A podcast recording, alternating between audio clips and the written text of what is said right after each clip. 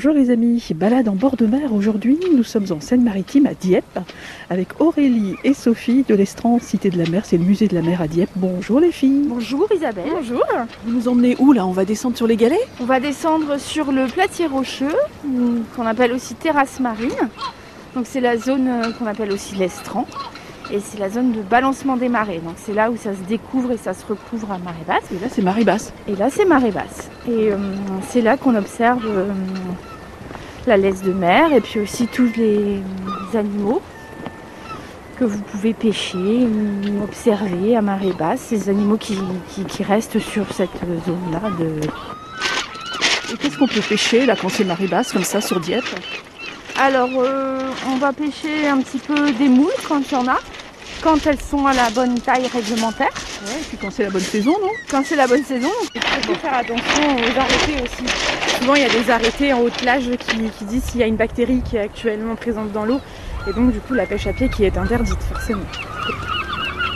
C'est pour ça que c'est important aussi de rappeler qu'à chaque fois qu'on vient sur la plage, le littoral, c'est sûr que c'est toujours un espace de détente, de bien-être, mais toujours faire attention aux marées, parce qu'on va jamais sur un platier marée montante. Là en plus on a les falaises, donc on s'éloigne de la falaise. Euh, ne pas se faire surprendre aussi par euh, la marée, on va loin et puis en fait finalement on n'arrive pas. Et ça, en fait, actuellement sur les plages du Seine-Maritime, ils ont mis un panneau où en fait on, on résume un petit peu donc les espèces à pêcher et aussi les règles de sécurité.